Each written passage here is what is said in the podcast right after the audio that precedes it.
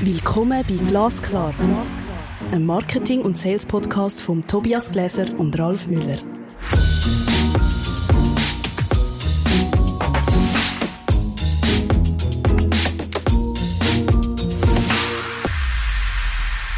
Ich hoffe, ihr seid nicht überrascht, wenn ich damals wieder nicht Hallo Ralf sage, sondern Hallo Nicola, welcome back. Hallo Tobias, danke vielmals. Toll, dass du heute wieder da bist. Es hat dir scheinbar im Podcast gefallen bei uns. Sehr, ja. Das war eine ganz coole Erfahrung.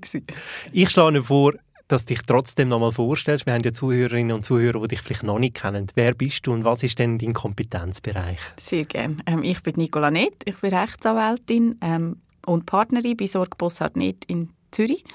Ähm, ich äh, bin spezialisiert auf Vertragsrecht und auf Gesellschaftsrecht und ich tue auch noch äh, Recht unterrichten, unter anderem Recht im digitalen Marketing und darum bin ich wahrscheinlich da. Darum bist du wahrscheinlich da. Und zwar äh, mit Trompeten und Posaunen künden wir an, dass es eben das neue Schweizer Datenschutzgesetz gibt oder beziehungsweise revidierte und wir wollen heute mit dir auf den Grund gehen, was eben die Auswirkungen auf Marketing und Verkauf sind. Genau. Was sind denn so Hintergründe äh, zum neuen Schweizer Datenschutzgesetz? Also was ist, warum tut sich da irgendetwas verändern? Also ich glaube, der grösste ähm, Anstoß, um das zu verändern, war, dass ähm, die EU äh, ein, vor einer Zeit schon die neue Datenschutzgrundverordnung eingeführt hat. Die DSGVO hat man sicher schon gehört. Ähm, und eigentlich tut jetzt die Schweiz wie das ein bisschen nachvollziehen, ähm, tut sich da anpassen. Andererseits ist aber auch einfach der Lauf der Zeit. Ähm, also das äh, jetzige Datenschutzgesetz ist von 1992. Ähm, das heißt, das ist vor der, der ganzen Digitalisierung, vor dem ganzen technischen Fortschritt implementiert worden. Und da ist jetzt einfach mal Zeit, dass man sich da dort äh, anpassen. Ich würde sagen, seitdem ist ein bisschen etwas passiert. Ja. Ein bisschen fest, würde ich sagen, oder? Wenn wir im Bereich Marketing und Sales schauen.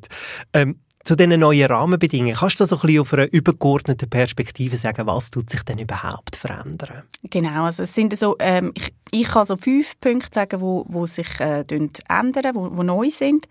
Ähm, der erste Punkt ist so ein bisschen, und das ist auch das, was für mich man eigentlich in einem Unternehmen muss ansetzen muss, ist, dass man neu jetzt ein Verzeichnis muss machen von allen Datenbearbeitungstätigkeiten. Also man muss sich einmal einen Überblick verschaffen, wo ich überhaupt welche Daten bearbeiten.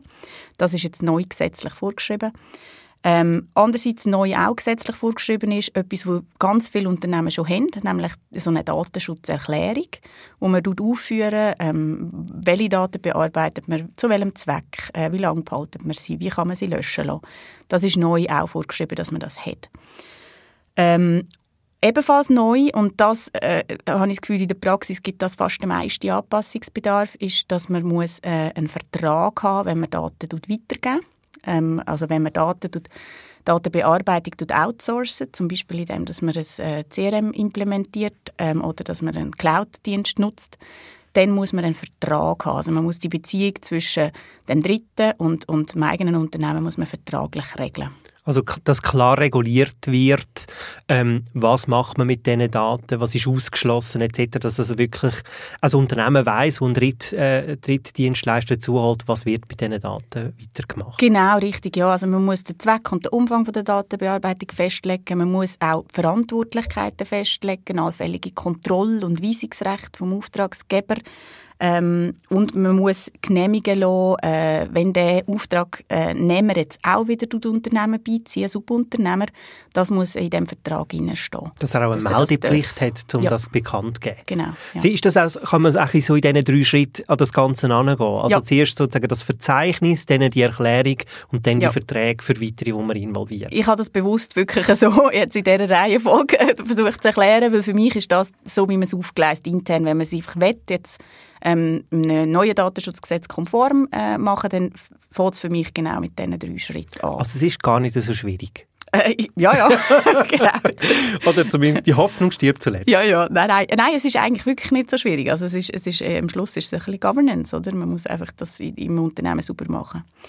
Ähm, vielleicht noch zu den zwei äh, nächsten Punkten, die auch noch ähm, neu sind. Ist das eine ist neu eine Meldepflicht, wenn man einen äh, äh Data Breach hat, also wenn es irgendwo ein Leak gegeben hat und Daten raus sind, die nicht hätten zählen raus, dann hat man neue Pflicht, das zu melden im, im EDOP, im Eidgenössischen Datenschutzbeauftragten. Und was auch noch ein neu ist, und das äh, schwirrt so ein bisschen als Schreckensgespenst in den Köpfen der Leute umeinander, sind, dass jetzt die Bussen höher sind. Also früher ist das Datensch oder jetzt ist das Datenschutzgesetz wirklich so ein, ein zahlloser Tiger. Und in Zukunft kommt der 10 über. Ähm, Bussen werden aufgesetzt bis auf maximal 250'000 Franken. Und büßt wird nicht das Unternehmen, sondern der Verantwortliche im Unternehmen. Und das finde ich sehr wichtig für alle Leute, die ähm, in den Unternehmen verantwortlich sind für das. Und ich würde sagen, seit fünf Sekunden wird jetzt niemand mehr Datenschutzbeauftragte vom Unternehmen werden. Genau. Also wäre das der Datenschutzbeauftragte oder Datenschutzbeauftragte? Ja, wenn er effektiv der ist, der das kontrolliert, ja. Wenn der natürlich nur vorgeschoben wird und hinterdurch sagt irgendein CEO, was läuft, dann, ähm, also es ist die Person, wo, wo das effektiv führt, steuert und entscheidet. Ja, genau. Was haben wir denn für Handlungsbedarf jetzt insbesondere KMU, ähm, wo sind Stolpersteine, wo man eben im Marketing und Sales begegnet? Oder was muss ich so ein bisschen auf den Radar nehmen in diesem Kontext, mhm. auf die Revidierung? Also ich glaube, für mich der grösste eigentlich nicht rechtliche Stolperstein ist, dass, dass im aktuellen manchmal bei Klienten wirklich noch ein bisschen der Überblick fehlt, ähm, was mache ich überhaupt? Wo tue ich Daten bearbeiten? Ähm, tue ich die an Dritte weitergeben oder nicht? Also, dass man wie so ein bisschen die Sensibilisierung noch nicht hat. Und darum der erste Schritt eben mit diesen Datenbearbeitungsverzeichnis ähm, finde ich sehr wichtig. Lustigerweise gibt es im Gesetz für, den, ähm, für diese Vorschrift gibt's eine Ausnahme für KMUs. Also KMU, die weniger als 250 Mitarbeiter haben und nicht besonders äh, risikoreiche Datenbearbeitung machen, müssten das nicht machen. Aber ich finde, es ist so wichtig, für sich einen Überblick zu verschaffen und zum Bewusstsein eigentlich im ganzen Unternehmen ähm, herstellen, äh, dass das wirklich für mich, der, das ist wie der erste Schritt. Also der Schritt 1 gilt in dem Sinne nicht, aber Schritt 2 bis 5 gilt ja trotzdem, oder? Ja, und von genau. dem macht es ja absolut Sinn, ähm, dass man das macht. Ähm, genau. Ja, also dass man vielleicht jetzt in einer Marketingorganisation oder in, einer Sales, in einem Sales-Team bin, dass man wirklich mal zusammen, zusammenteilt, was haben wir denn überhaupt für Daten, was haben wir für Tools? Und wie tue ich denn das verzeichnen, also wie muss ich mir das vorstellen? Also da muss man keinen Doktor machen, das ist eigentlich, äh, kann man eine Excel-Tabelle machen, wo man sagt, ähm, gut, wir haben das CRM, im CRM machen wir tun wir die und die und die Daten erfassen, wir sie so und so lange speichern. Der Zweck ist eben, dass wir können, ähm, dass wir einen Überblick haben über unsere Kunden. Verantwortlich ist der Tobias. nein, nein, nein, ich will nicht. 250'000 Franken. genau. Ja, also nicht wahnsinnig schwierig. Plus natürlich noch, ähm, eben, ist das CRM, gehen, gehen die Daten weiter? Ähm, also gebe ich die irgendwie in ein, in ein anderes Land zum Beispiel und dann das entsprechende Land muss auch in dem Verzeichnis stehen und ähm, was man für Schutzmaßnahmen getroffen hat, dass die Daten sicher sind. Also das heißt, dass eigentlich die datenschutzbeauftragte Person auch eng mit den verschiedenen Teams zusammenarbeitet, die mit Daten zu tun hat, was ja wahrscheinlich alle in der Organisation sind. Genau, also genau, das ist wirklich, ich glaube, das Bewusstsein ist ganz wichtig, dass man merkt im Unternehmen, jede einzelne Sparte, also sei das das HR, sei das ähm, das Marketing, sei das das eigentliche Kerngeschäft Sales, oder? Ähm, jedes von diesen, äh, jede von diesen Abteilungen muss sich eigentlich mit dem Datenschutz befassen. Ja. Was ich gehört habe oder was ich immer wieder höre von Verkaufsorganisationen, die haben jetzt alle Angst, weil das Neukundengeschäft schwieriger wird. Wir dürfen vielleicht keine Cold Calls mehr machen, wir dürfen nicht mehr proaktiv Kontakt angehen. Ist jetzt das alles anders mit dem neuen Datenschutzgesetz oder bleibt alles gleich? Oder kannst du doch ein bisschen Aufklärung in den Raum bringen? Das ist noch interessant. Ja, meiner Meinung nach ändert sich da wirklich nicht viel. Ähm, also klar, eben das Bewusstsein ist ein bisschen grösser, für woher dass die Daten kommen. Also wenn ich jetzt einen äh, Cold Call mache, woher habe ich denn die Telefonnummern? Oder? Plötzlich leuchtet bei allen Samplen äh, äh, Datenschutz. Aber ähm, eigentlich ist das eine, eine, Thematik vom unlauteren Wettbewerb. Und das steht sogar auch im äh, UWG inne, äh, unter welchen Voraussetzungen ich Cold Calls machen darf. Und das ist zum Beispiel, äh, dort ist die Voraussetzung, dass die, die Daten, eben die Telefonnummer, dass die irgendwie frei zugänglich ist und dass ich nicht das klassische Sternli im Telefonbuch habe. Das ist eigentlich ein Vermerk, ich möchte keine Werbung. Dann dürfen wir die Telefonnummer nicht verwenden. Aber sonst, wenn sie publiziert ist ähm, auf den Webseiten oder, oder im, äh, in einem Telefonbuch, dann dürfen wir dort eigentlich anrufen und so einen Cold Call machen. Wichtig ist dann natürlich, dass man äh, äh, respektiert, wenn die Person sagt, ich will, ich will das nicht, oder? Dünnt mich bitte streichen, dann muss die wirklich gestrichen werden und nicht ähm, weitere Anrufe bekommen. Wie tue ich denn sicherstellen als eine Verkaufsorganisation, wenn jetzt eben ich habe jemanden kontaktiert, vielleicht per E-Mail, ein Cold-E-Mail sozusagen gemacht, die Person sagt, hey, hört auf, ich bin nicht interessiert, du mich streichen, dann werde ich aus dem CRM gelöscht, oder? Äh, haben wir es vielleicht so abgemacht oder so vereinbart, dass dann Daten gelöscht werden und dann später werden die wieder neu von irgendjemand anders generiert, die Person wird wieder angegangen. Ja, das ist ungünstig, ja. Aber im Prinzip ist es doch korrekt, oder? Weil wenn die Person sagt, ich will nicht mehr bei euch drin sein, dann müsst ihr sie löschen. Da habt ihr wie keine andere Wahl. Und wenn ihr so eine Blacklist weiterführt hintendurch, oder? Wo dann dort noch drauf ist, ja nicht anrufen, dann habt ihr eigentlich schon etwas falsch gemacht, datenschutzrechtlich, oder? Aber das kann vielleicht mhm. ein das Problem sein von mhm. dieser ultimativen Löschung, dass mhm. vielleicht ein Kontakt später in einem anderen Zusammenhang mhm. vielleicht wieder im Prospecting wieder mhm. auf die Liste kommt und man sie wieder angeht. Ja, aber ich glaube, dann würde ich dem gerade den Wind aus den Segeln nehmen und sagen, oh, tut uns wahnsinnig leid, äh, wir haben sie dort definitiv gelöscht. Äh, ich tue das natürlich sofort wieder machen. Ähm, vergessen Sie uns. da habe ich noch eine grosse Frage für, für die Marketingteams. Also mhm. ich glaube, Marketingteams machen ja unglaublich gerne Newsletter-Marketing und meistens auch mit sehr viel Erfolg. Dürfen wir noch weitere Newsletter verschicken oder gilt jetzt irgendetwas anderes aufgrund von dieser Revidierung? Nein, also aufgrund von der Revidierung mit, beim Newsletter ändert sich gar nichts. Es ist immer noch so, dass ähm, wir in der Schweiz ähm, nicht das Double, äh, Double Opt-in haben. Also das ist, kennen wir ja vom EU-Raum, dass man äh, ein Newsletter erst schicken wenn wirklich nochmal die E-Mail-Adresse aktiv bestätigt worden ist. Das wird nicht eingeführt. Ähm, also es ist immer noch so, dass ich darf, ähm, E-Mails verschicken, eben wieder vorausgesetzt, dass ich die Kontaktrecht auf dem rechtmäßigen Weg mir beschafft habe. Und da ist halt schon Vorsicht geboten, wenn man jetzt Adressen kauft, oder? Dann muss man schon sicherstellen, woher kommen jetzt die. Hat jetzt der, wo mir all die E-Mail-Adressen verkauft hat, wirklich die korrekt erhoben? Und da wäre dann wieder irgendwie ein Vertrag, wo man sich das müsste garantieren lassen, dass die, dass die Adressen wirklich korrekt erhoben worden sind. Und dann gibt es die Vorschriften, die es immer gegeben hat, also wo auch im UWG stehen, im, im Gesetz gegen den unlauteren Wettbewerb, dass man es auf einfach wieder muss können abmelden muss, dass man muss einen korrekten Absender haben ähm, und dass es muss von einer E-Mail-Adresse oder von einem Unternehmen kommen, das wirklich kontaktierbar ist. Oder? Wir haben ja mittlerweile Software im Einsatz im Marketing, wo so ähm, E-Mail-Adressmuster erkennt von Unternehmen, also beispielsweise Vorname nur äh, die Erstbuchstaben, Punkt, Nachname at firmenname.com oder was auch immer, also die Muster erkennt und so kann ich Adressdaten generieren. Würdest du jetzt sagen, das ist problematisch oder unproblematisch? Ja, das ist problematisch, ja, weil das geht in die Richtung von diesen Massenmails ähm, und Massenmails an sich eben ist auch etwas, wo im UWG ähm, äh, sehr, sehr, also wo eigentlich verboten ist, wo man nicht machen darf. Und da bräuchte man jetzt wirklich korrekt, korrekterweise eine Einwilligung von jedem Einzelnen von diesen von diesen Personen, oder, wo dann die Adresse, ähm, äh, die E-Mail-Adresse generiert wird. Und du würdest sagen, das ist auch unlauter, wenn ich eins zu eins Sales-E-Mails so machen? Nein, dann ist es etwas anderes. Also wenn ich wirklich eins zu eins, ich, ich gehe raussuchen, die Person ist verantwortlich und ich, ich ähm, äh, sehe dann meistens ja auch dann ihre E-Mail-Adressen auf der Webseite, oder? Dann ist es wie nicht mehr automatisch generiert, sondern dann ist es eine öffentliche E-Mail-Adresse. Plus ich mache nicht ein automatisch generiertes ähm, Mail, sondern ich tue individuell die Person anschreiben, ähm, dann ist es etwas anderes, ja. Ja, ich sehe noch ein bisschen Grauzone. Ja, hat es auch effektiv, ja. wir machen ja. natürlich auch so Sales-E-Mails oder so Sales-Sequenzen teilweise mit Automatismen. Das ist jetzt wahrscheinlich noch dort ist wahrscheinlich Grauzone. Genau. Oder? Also dort müsste ich wahrscheinlich schon schauen, dass ich ein möglichst gutes Angebot Kundenfit habe, also dass die Wahrscheinlichkeit, dass der Kunde auch ein Bedürfnis für mein Angebot hat, gross ist, als dass ich auch wild mit so Sales-E-Mails um mich herumschlage, wo es gegenüber mitnichten irgendwie äh, mhm. ein Interesse könnte haben im Angebot. Definitiv, ja. Und ich meine, also was immer zulässig ist, wenn bereits eine Geschäftsbeziehung besteht, dass man dann so ein ähm, Angebot macht für ähnliche Produkte, oder? Also das, das ist problemlos möglich.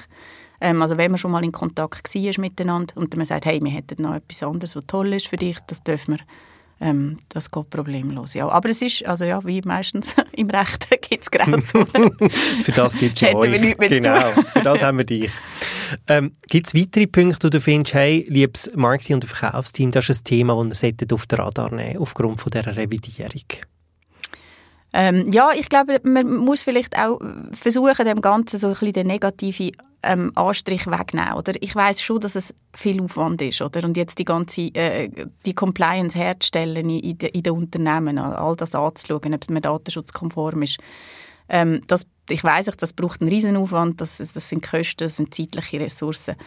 Aber am Schluss einerseits sichern wir uns irgendwo durch den Anschluss an, an die EU, also an, an internationalen Märkte, und andererseits kann ich das, also sehe ich es auch ein bisschen als vertrauensbildende Massnahme vom, vom, also gegenüber dem Kunden, dass man sagt, hey, schau, wir, wir, wir wissen, was wir machen mit deinen Daten, wir geben uns Mühe, dass die ähm, sauber bearbeitet werden bei uns.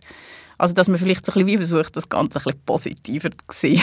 Absolut. Und ich glaube, also wir haben gerade in der letzten Episode Fabienne Fini gehabt, mhm. zum Thema Employee Experience und Customer Experience. Ich glaube, es geht am Schluss ja um ein Erlebnis, oder? Und ich glaube, mhm. einfach eine gute Geschäftsbeziehung startet nicht mit Nerven, oder? Mhm. Also, indem ich genau. zugespammt werde und so weiter, sondern ich glaube, ja, was du jetzt gesagt hast, äh, ich glaube, es bedingt Vertrauen und, und dann ist es auch nachhaltig. Mhm. Und wenn wir die fünf Schritte machen, dann tut es, glaube ich, auch nicht so weh, würde ich sagen. Ja, genau. das ist immer eine Frage von der Einstellung. Aber es ist nach wie vor natürlich, also für Marketing- und Sales-Leute ist das nicht das Lieblingsthema, ist mhm. klar, aber mhm. ich glaube, es ist Grundlage, dass man eben weiterhin mit tollen Tools kann arbeiten und das Potenzial ausschöpfen und dann muss man einfach in der grünen Zone bleiben. Genau, genau. Gibt es etwas weiteres, wo du findest, das, das sieht eigentlich neu aus, aber ist eigentlich gar nicht neu?